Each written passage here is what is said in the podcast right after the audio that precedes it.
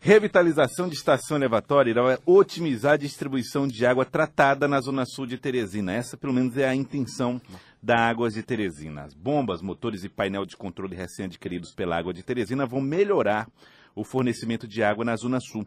O investimento vai ocorrer na estação elevatória de água de tratada, que integra o maior centro de distribuição da cidade. Vamos falar sobre este e outros assuntos com Cleison Jacomini, presidente do Águas de Teresina. Presidente, bom dia, seja bem-vindo aqui à Rádio Cidade Verde mais uma vez. Bom dia, Joelson, bom dia, Ferelon, bom dia a todos os ouvintes. É um prazer estar aqui com vocês novamente. Essa casa que me recebeu sempre muito bem, então é sempre um prazer estar de volta. É, a Água de Teresina que presta importantíssimo serviço à nossa cidade de Teresina. Bom, nós estamos falando daqui da estação de tratamento. Essa estação de tratamento é que fica na zona sul de Teresina, ali na região do Parque Industrial, ali sul, né? É, essa, é, ela precisava dessa revitalização. Qual é a situação dela hoje? Bom, nós temos dois pontos críticos dentro da, se a gente pudesse elencar dentro da cidade de Teresina, nós temos dois pontos críticos. Uma é essa região, na, no, na região sul, e outro no extremo leste. Essa questão da região sul, ela veio é, nós temos que levar em consideração as, as situações pela quais, pelas quais né, nós herdamos algumas redes de distribuição, algumas estações elevatórias, em que elas necessitavam sim de uma revitalização. Então, até o final desse mês, essa obra no, no Parque Sul, na, na, na, na, Zona Sul, ela vai, no, que, vai que, que compõe né, o Parque Piauí, ela, ela é importante nesse, nesse, no, nosso, no nosso cenário de abastecimento de água, e ela hoje ela sofre muito intempéries. Por exemplo, vou citar alguns exemplos. Suponhamos que eu tenho um problema severo de energia. Então, ao perder alguma, alguma situação para uma manutenção, a gente ficava muitas vezes sem capacidade de, de restabelecimento ou, ou de contingenciar. Se eu precisasse parar uma bomba daquela para manutenção, eu interrompi o abastecimento. Então, é parte de uma modernização do sistema de abastecimento, então ela vai permitir além de uma, de uma questão de um controle eficaz pelo Centro de Controle de Operações que nós temos hoje mapeado na cidade dos principais pontos, que acompanha nível de pressão, acompanha nível de reservatório, problemas de vazamentos, de toda sorte. Então, esse centro de controle passa a gerenciar essa estação elevatória porque ela está sendo modernizada.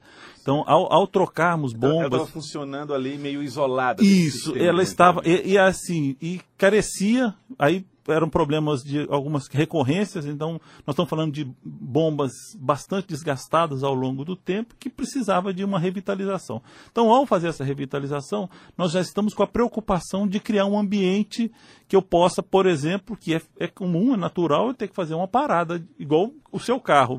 Se você não parar seu carro para poder fazer a, a, manutenção, ele vai gerar problema. E esse sistema vai permitir, por exemplo, que eu, que eu troque o pneu com o carro andando? Isso, é, é exatamente. Ele, ele faz, a gente brinca também, a, a, trocando a turbina com o avião voando. Né? Então, esse é um, é um. Ele permite essa, essa, esse, essa, essa, essa dinâmica, porque a gente sabe que é, embora as pessoas necessitam, é, é, recomendável que se tenha uma caixa d'água de reservação, mas nós temos muitos problemas de locais que não têm pessoas que dependem Isso. exclusivamente dessa água. Né? É. Então, ao faltar, a gente gera um problema. E é diferentemente da energia, que você, ao, ao, por exemplo, você está houve um problema de um curto-circuito, a empresa, ao restabelecer a energia, ela bate a chave, você abate no interruptor, a água, a, a energia já está lá. Uhum. Nós não. Nós temos uma dinâmica de pressurização de rede, de, de, preenchimento de reservatório. As regiões mais altas sofrem ainda mais, até enquanto eh, você imaginar uma, uma, uma quantidade de copos d'água enchendo, você começa botando água lá em cima. Então a tendência, enquanto estiver cheio, ele vai descendo, vai preenchendo aqueles copinhos, só depois chega aquele último copo. É. Se eu tiver no, nesse meio do caminho uma interrupção, volta a esvaziar o de baixo, então aquele lá em cima uhum. percebe é, uma, uma claro. qualidade pior. A velocidade dos elétrons é bem diferente, é diferente da água, né? Perfeito, é diferente. É, o, o senhor falou aí da necessidade, tanto na Zona Sul, quanto senhor chamou de extremo leste. Uhum. A Zona Sul, obviamente, tem um papel maior porque é o ponto de saída, né? Captação. Né? De saída, exatamente.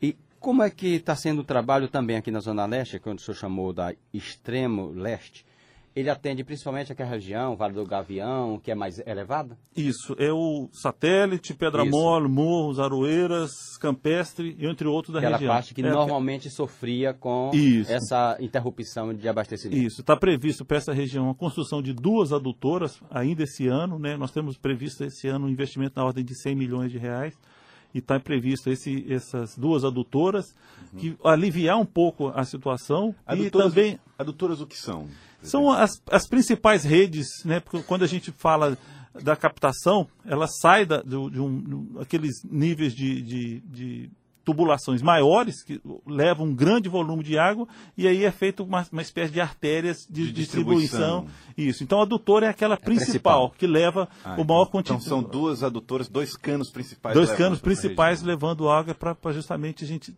resolver esse problema de abastecimento. Então, além desses investimentos de água, também estão previstos investimentos de esgoto.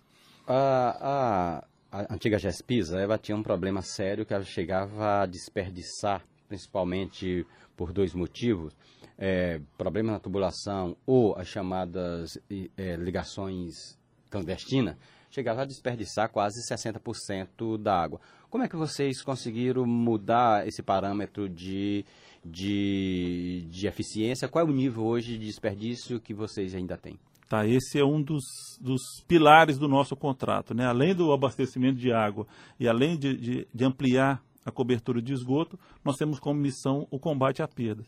Você falou bem, e, e, é uma, uma particularidade não do Piauí. Tá? A sim, questão sim. de perdas é média nacional em torno de 40%, que é o que se perde de água. Nós temos, por exemplo, cidades no norte que perdem 75%, 80% da água que é tratada. tratada.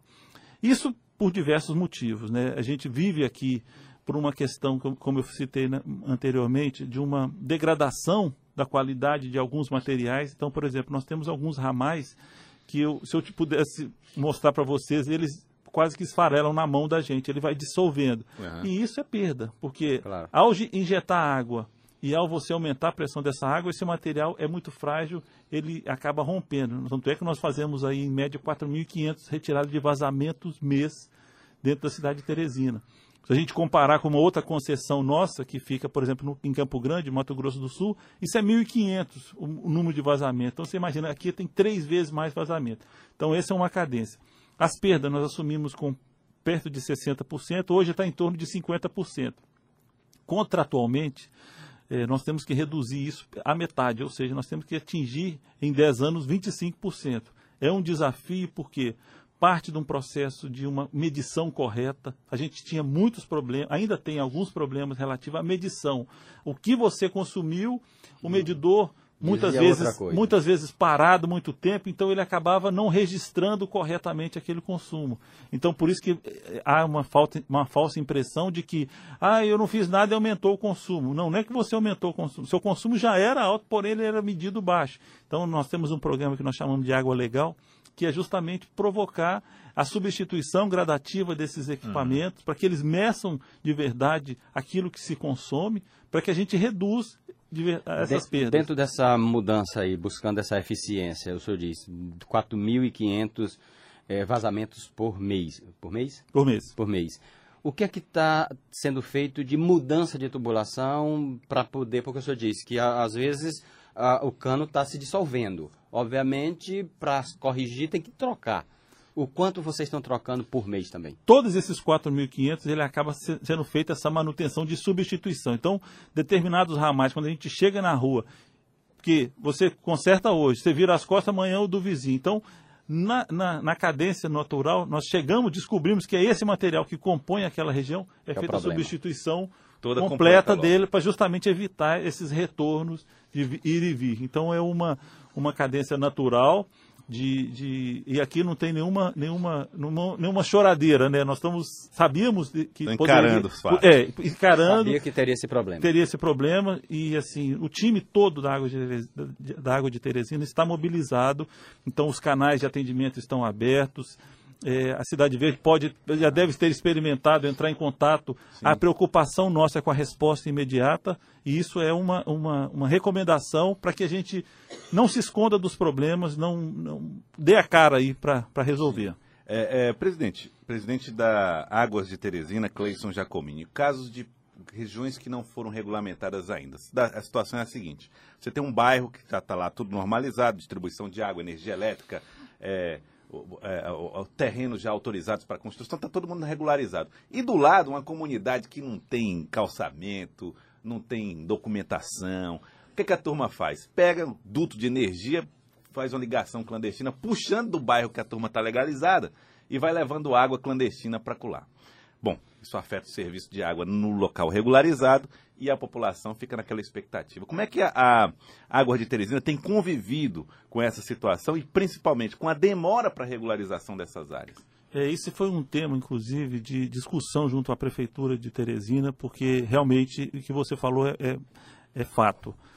Ao você não estar regularizado, ou seja, está numa área ocupada em que você não paga por aquela água, então o cuidado e o zelo para quem paga é muito diferente. Então a gente costuma fazer uma comparativa que uma família que está regularizada e outra que não está, há um consumo cinco ou seis vezes maior do que o normal, porque há um grande desperdício. Eu visitei algumas comunidades dessas e tem, por exemplo, tambores de água onde as pessoas vão buscar, que ficam enchendo através dessas redes que você colocou, puxando, fica dia e noite ligado. Então ele, ele o, o, tambor enche, ele vai vaziando, vai, vai transbordando e essa dinâmica ele... vai acontecendo.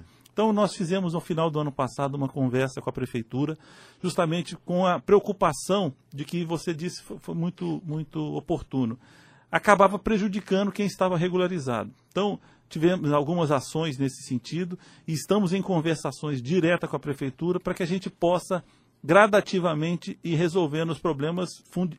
Não vamos resolver o problema fundiário, fundiário. mas com uma, uma autorização do poder concedente que está ao longo do, do, da cadência, muitas vezes de desapropriação, de indenizações, mas vai permitir que a gente faça, porque afinal de contas as pessoas estão lá.